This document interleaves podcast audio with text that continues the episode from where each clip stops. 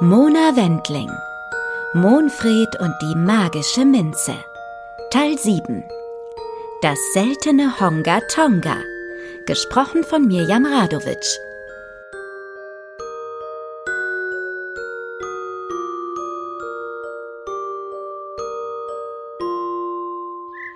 La la la Ja, Du bekommst auch noch ein bisschen Wasser. Huh, so eine schöne Blüte. Oh, und wie die duftet. Mmm, zauberhaft. Monfried, komm mal her. Dieser Duft. Monfried. Monfried? Hm. Hier draußen ist er heute gar nicht.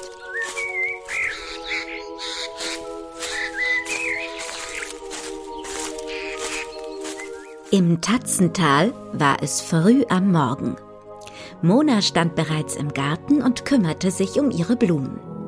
Mit der Gießkanne in der einen und der Gartenschere in ihrer anderen Hand lief sie im Morgenmantel durch die Rosensträucher, die herrlich dufteten.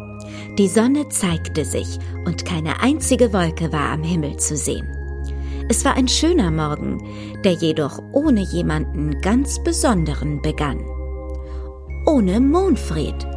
Der kleine Kater begleitete Mona morgens normalerweise. Heute war alles anders und Monfred von seinem nächtlichen Ausflug immer noch nicht zurück. Mona stellte die Gießkanne ab, um im Inneren des Hauses nach ihrem Kater zu sehen. Vielleicht war er zu müde gewesen und hatte sich direkt in sein Körbchen gelegt, dachte sie. Monfred, mein kleiner Tiger, Monfred, wo bist du? Draußen ist es so schön. Komm doch raus und sei keine Schlafmütze. Hm, der ist ja gar nicht in seinem Körbchen. Dann sah Mona aus dem Fenster. Durch die vielen Blätter, die sich am Fensterrahmen entlang schlängelten, erkannte sie eine Wolke am Himmel, die da irgendwie nicht hingehörte nicht nur weil es ein sonniger Morgen war, sondern auch weil sie der Form einer Katze glich. Natürlich kam so etwas gelegentlich vor. Wolken erinnerten Mona ständig an etwas anderes. Manchmal glichen sie Tieren oder den Blättern ihrer Lieblingspflanzen. Bei dieser Wolke war es jedoch anders. Sie hatte nicht nur eine Katzenform. Diese Wolke kam immer näher und flog auf die Klappe in der Scheunenwand zu. Mona traute ihren Augen nicht.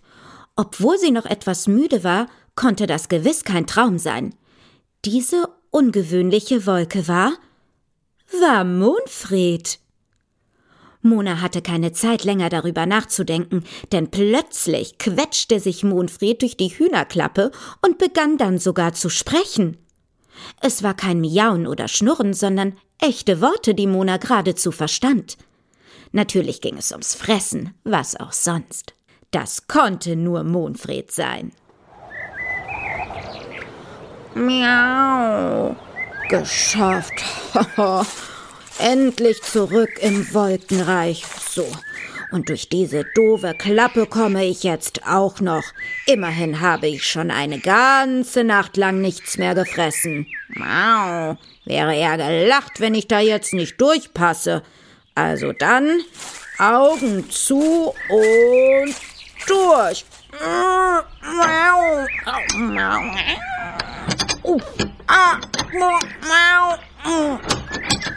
So, den Kopf hätten wir schon mal. Jetzt nur noch der Bauch und dann bin ich schon drüben.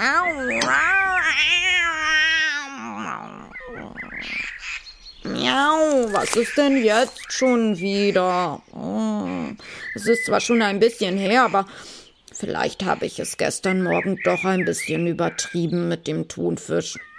Egal. Nochmal. Jetzt einfach mit angehaltener Luft. Oh. Oh.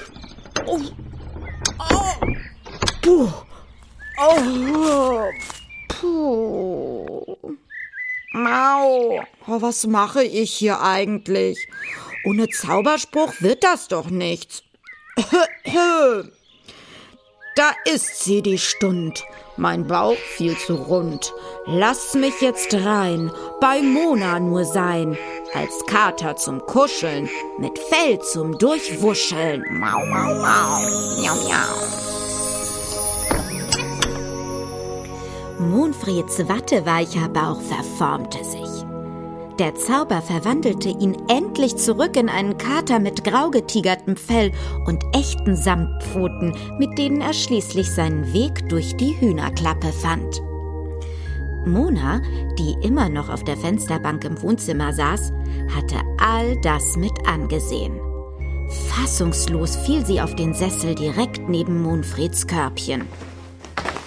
Puh, was war das denn? Das kann doch nicht das, das ist doch nicht mein Kater. Ich kenne Monfred doch. Er ist gemütlich, eine echte Samtpfote eben.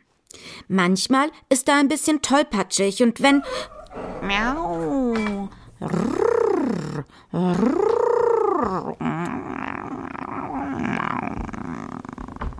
Da war er, der kleine Zauberkater. Mit seinem Kullerbauch schubste er die quietschende Tür auf und riss Mona aus ihren Gedanken. Sie sah Monfried überrascht an, der auf sie zuging und ihr zur Begrüßung um die Beine kroch. Dabei stolperte er über Monas plüschige Pantoffeln, die wie kleine Sterne aussahen.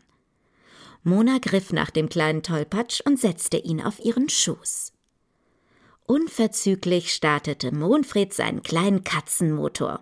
Er schnurrte wie wild geworden und kuschelte sich tief in Monas Morgenmantel hinein.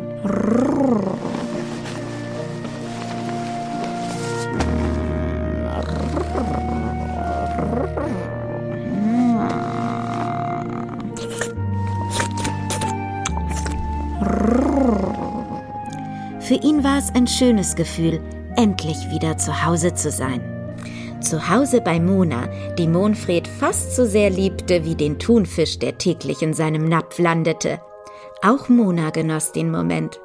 Sie kraulte ihrem Kater den Bauch und erinnerte sich dabei an ihren letzten Gedanken zurück. Ob Monfred sie nun verstehen und sie sich ganz normal mit ihm unterhalten konnte, fragte sie sich. Um das herauszufinden, hatte sie eine Idee – für die sie ausnahmsweise ein bisschen flunkern musste. Na, mein kleiner Kater, da bist du ja endlich. Hab dich draußen schon vermisst. Du bist bestimmt hungrig, was? Miau.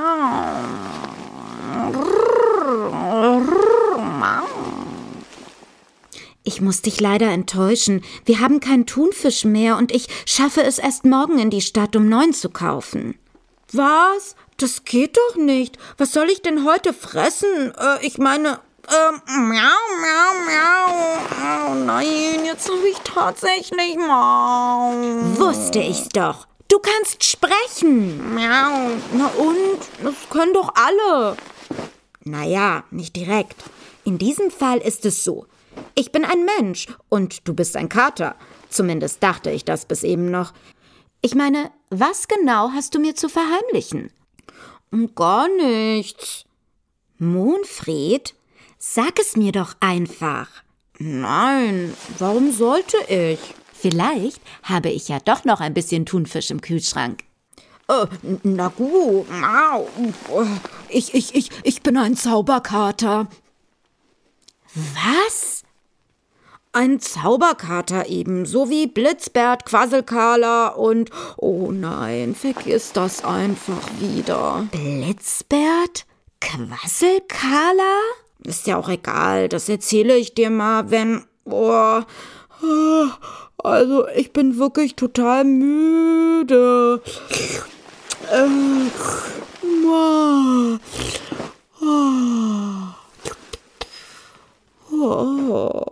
Monfried, nicht einschlafen. Ich möchte wissen, was.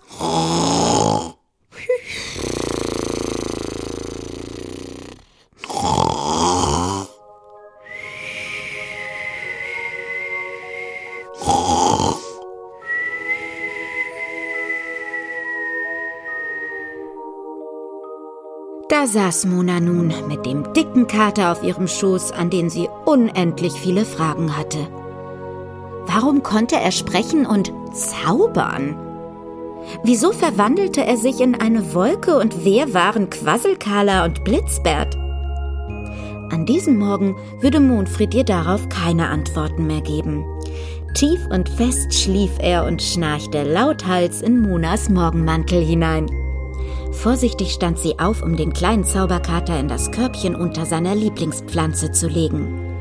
Sie streichelte ihm über den Kopf und flüsterte ihm etwas ins Ohr. Schon okay.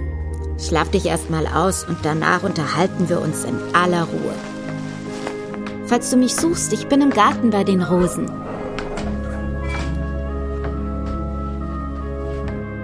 Monfred konnte tatsächlich mit Mona sprechen. Aber er konnte noch viel mehr. Seine Aufgabe war es, den Kindern aus der ganzen Welt die Blätter der Zauberpflanze zu bringen, in denen sich nur gute Träume versteckten. Kaum hatte Mona das Zimmer verlassen, raschelte die verwunschene Pflanze mit ihren Blättern und ließ ein weiteres Blatt in Monfrieds Körbchen fallen.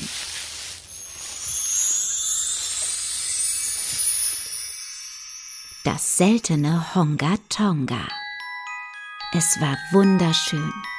Mit seinen leuchtenden Farben, Punkten, Kreisen, Kurven, Ecken und Kanten war es wie alles in der Natur.